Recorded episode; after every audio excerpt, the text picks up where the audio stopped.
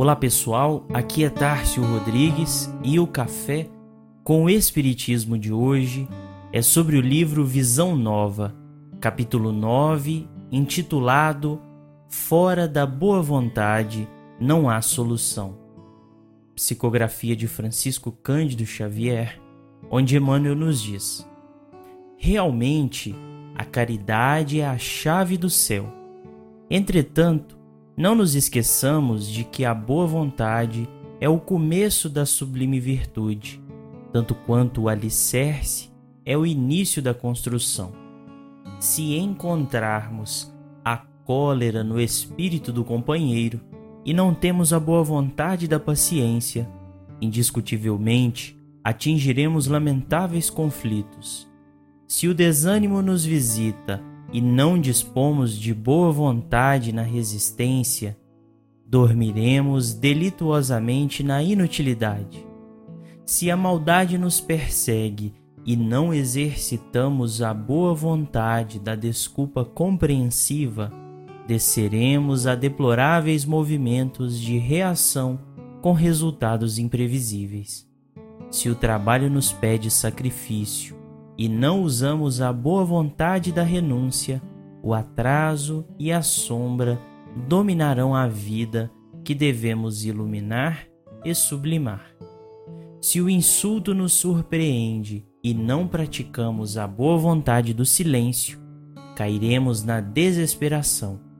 Se a prova nos procura em favor de nossa regeneração, e fugimos à boa vontade da conformação e da diligência, demorar-nos-emos indefinidamente na brutalidade, adiando sempre a nossa elevação para a vida superior.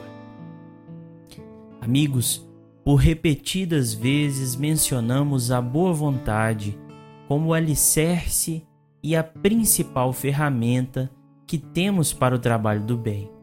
São muitas as vezes que lemos nos livros espíritas essa disposição ao trabalho como um quesito indispensável para que o trabalhador inicie a sua jornada. É claro que precisamos muito de uma conformação técnica e intelectual que nos prepare para a tarefa, mas sem a boa vontade de servir, seremos tal qual a máquina que cumpre o seu papel mecanicamente e não agrega valores verdadeiramente humanos ao próximo. O elemento humano é indispensável para solucionar o problema do ser na sociedade, porque são inúmeras as bibliografias e referências esclarecendo o homem quanto à sua origem e sua destinação.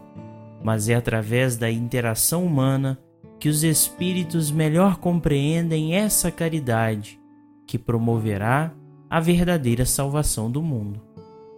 Compreendamos a extensão da boa vontade e estaremos mais receptivos para receber o outro com toda a sua bagagem e limitações, compreendendo que somos amparados pelo Cristo, infinitamente à frente de nosso padrão, mas que nos tolera as imperfeições mais imperceptíveis ao nosso olhar.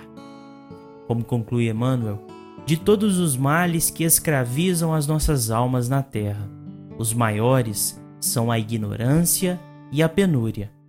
Para combatê-los e extingui-los, tenhamos a precisa coragem de trabalhar e servir, auxiliando-nos reciprocamente, aprendendo sempre e semeando o bem cada vez mais, porque se a caridade é o nosso anjo renovador, devemos reconhecer que nos variados problemas da jornada na Terra, sem a boa vontade, não há solução. Fiquem com Deus e até o próximo episódio do Café com o Espiritismo.